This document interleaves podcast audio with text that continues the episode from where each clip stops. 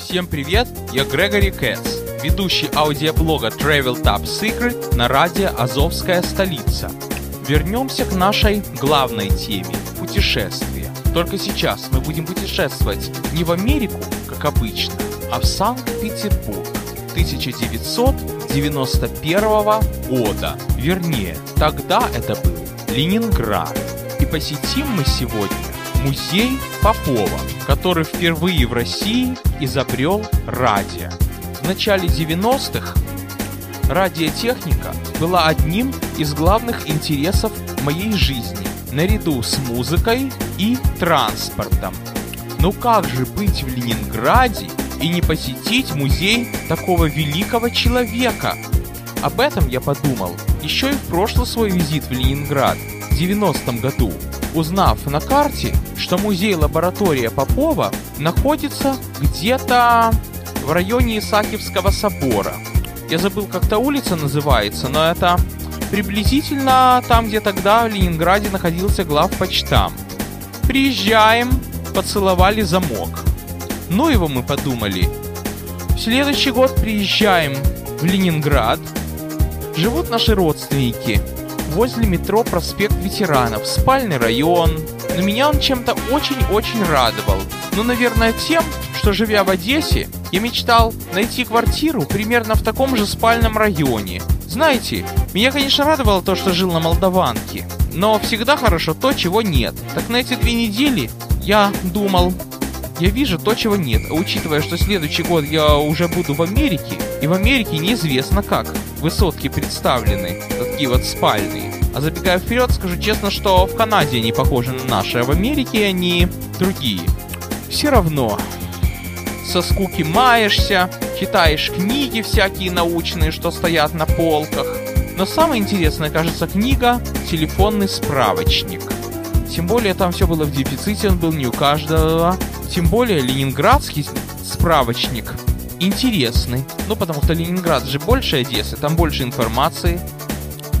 Более того, тогда меня еще интересовала нумерация АТС, автоматических телефонных станций. По первым двум цифрам можно было определить район, а по первой цифре, в принципе, округ города. Сейчас не знаю, так как у вас. В Америке это никогда не было так.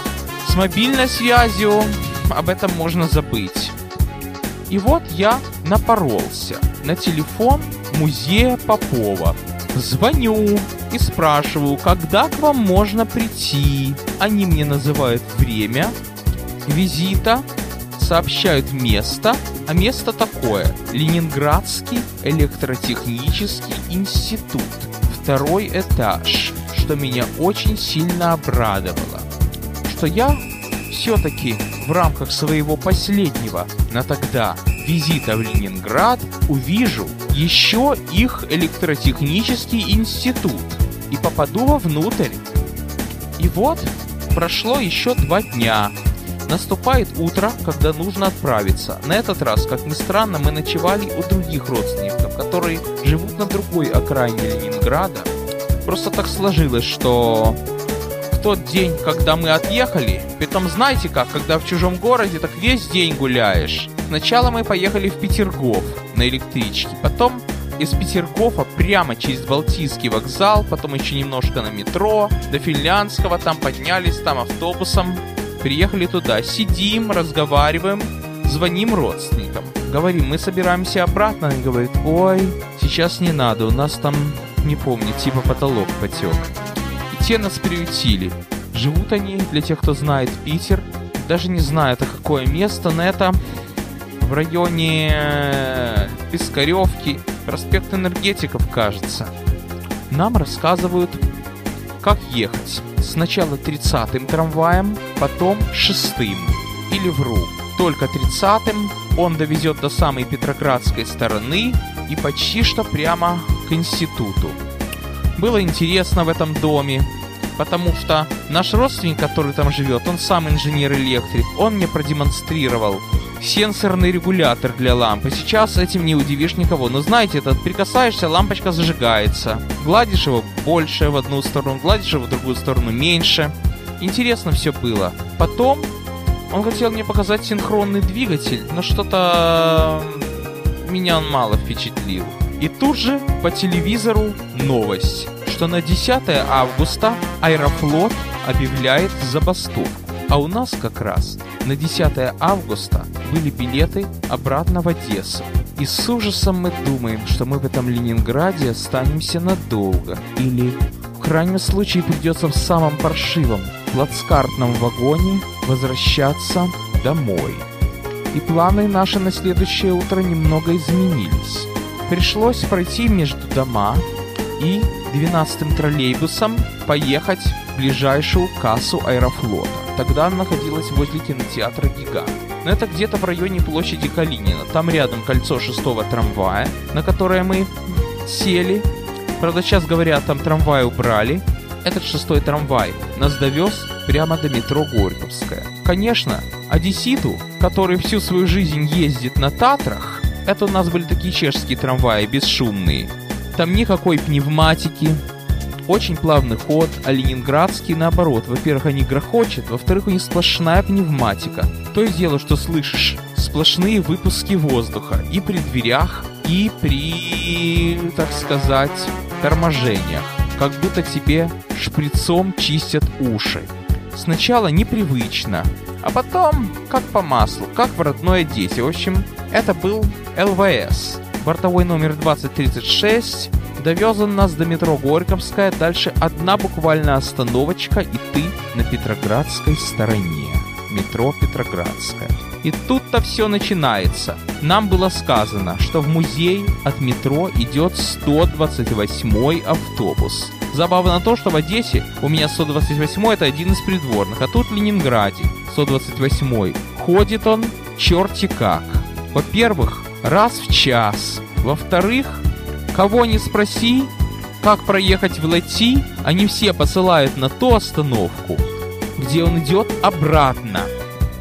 За это время мы успели зайти в аптеку, купить пару интересных вещей. Аптека уникальная тем, что фармацептом такой грамотный, прямо как врач, знает все и о лекарствах, и обо всем остальном.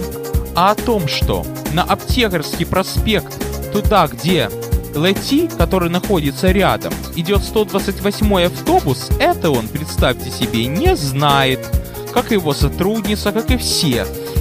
Что за бараний город? Мы думаем, елки зеленый, подошел 128 и мы проехали одну остановку, не туда.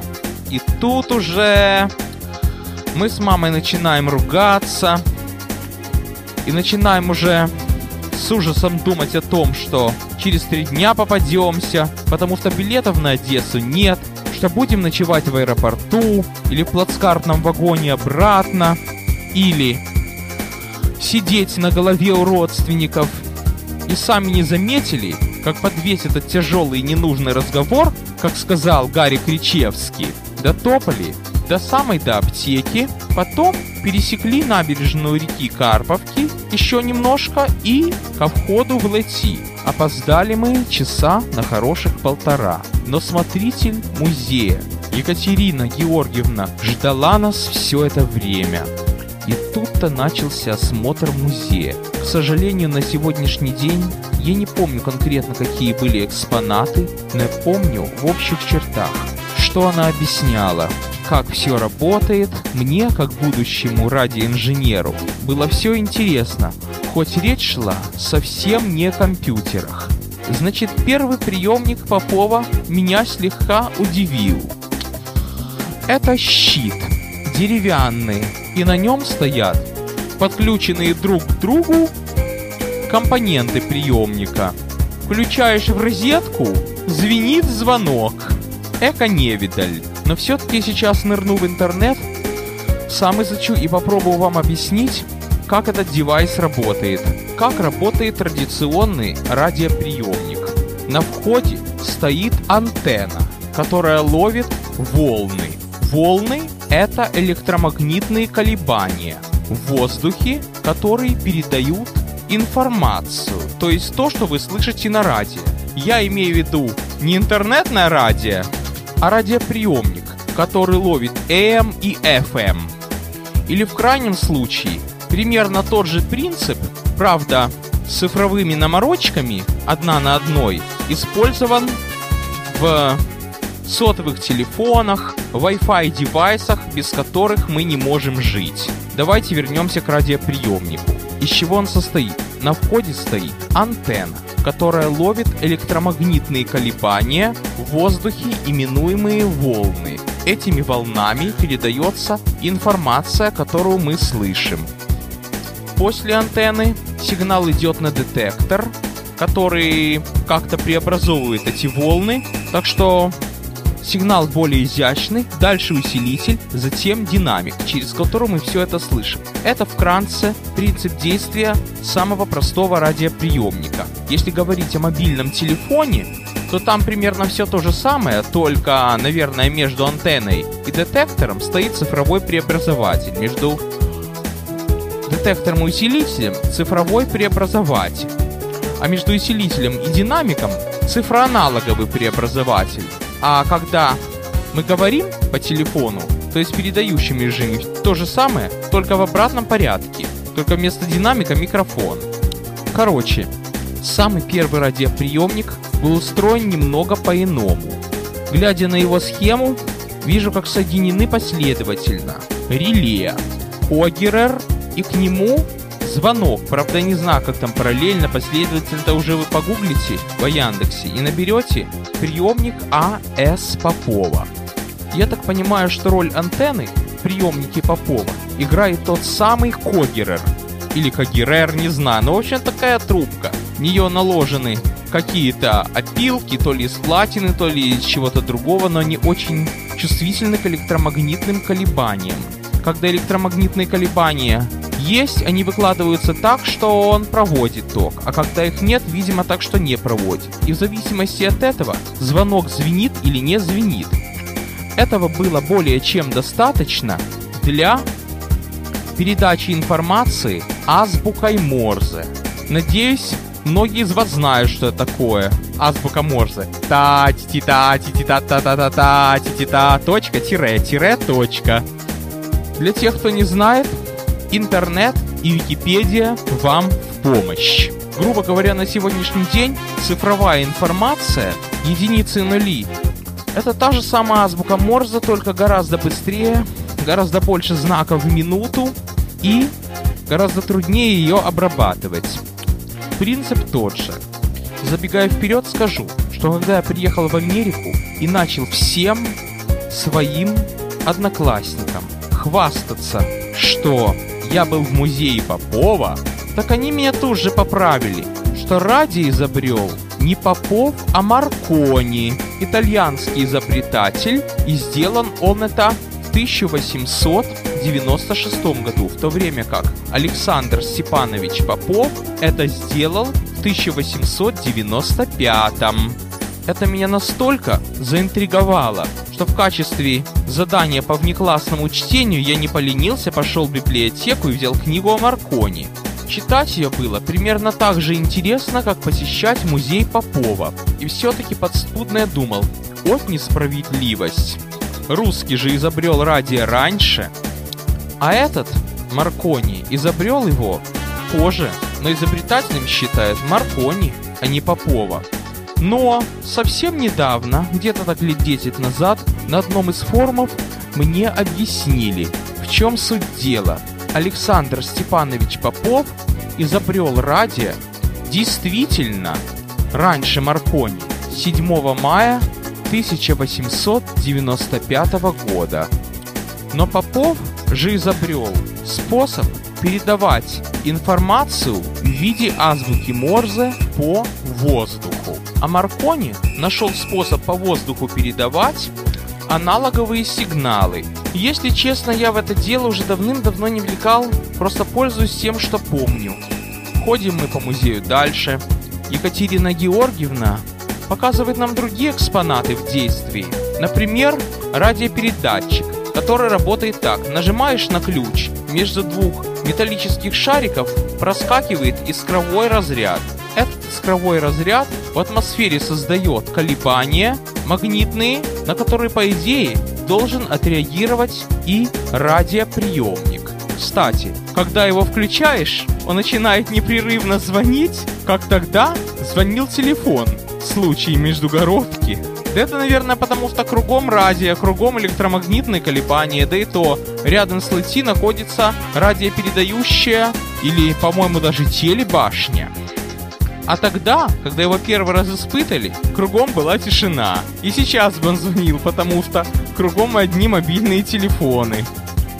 Честно говоря, память стирает многое, наполняя бытовыми записками и тем, что не нужно, поэтому единственное, что еще я помню об этом музее, это то, что Екатерина Георгиевна нам показывала фотографии о том, как институт создавался, показывала документы о Попове, его табеля, рассказывала его биографию, и на одной из фотографий ее мама была сфотографирована рядом со входом в Ленинградский электротехнический институт. Вернее, по-моему, тогда еще это было до революции, не помню. Ленинград не был Ленинградом. И у нас с мамой возник нескромный вопрос. Какое отношение мама Екатерины Георгиевны имела к институту? На что мы получили ответ, что она была дочерью Попова. Экскурсовод наш является его внучкой изобретателя радио. Вот как. Вот с кем я имел честь общаться, когда жил на родине. Дальше мы там походили, посмотрели экспонаты. Неудобно было ей как-то говорить, что мы собираемся уезжать в Америку, чтобы не расстраивать ее, а то подумала бы еще, мол, для кого я стараюсь. Наврали ей, что я собираюсь поступать в Одесский институт связи. И действительно, я туда очень хотел поступить. И когда я в 11 лет начал ходить на радиоконструкторский кружок, я этим институтом интересовался и всегда после школы очень любил загуливать в тот район и там ходить. Хоть это было мне совсем не по пути, но хотя бы пару раз в неделю. Вот еще вспомнил, что на одном из столов у Екатерины Георгиевны была фотография того самого нашего Одесского института. И она рассказывала, как не помню кто там создал музей Попова. Но стоило тому человеку заболеть, как от музея Попова остались одни воспоминания. Подарила мне Екатерина Георгиевна ручку, которая сохранил, по-моему, до своего самого последнего дня на родине. Хотел ее взять в Америку, как память. Но, если честно, не помню, как обстояли дела. Помню, что дальше мы увидели какую-то аудиторию в Лати. Мне она очень понравилась. Там были какие-то продвинутые на то время электрические девайсы, типа осциллографа, может быть даже и компьютеры, может быть даже и IBM, я тогда не знал, что такое. Потом нам Екатерина Георгиевна показала квартиру, где жил Попов. К сожалению, я уже почти все забыл. Единственное, что я помню, что день был этот прекрасный и очень интересный. И было это 7 августа 1991 года. Погода была типичная для Ленинграда. Облачно, с дождем. Потом распогодилось, и все равно для меня этот день был праздником. Вот смотрите, 23 с лишним года прошло, а я все еще помню. Побольше бы таких дней в жизни хочется пожелать и самому себе, и вам, дорогие радиослушатели. На сегодня все. С вами был Грегори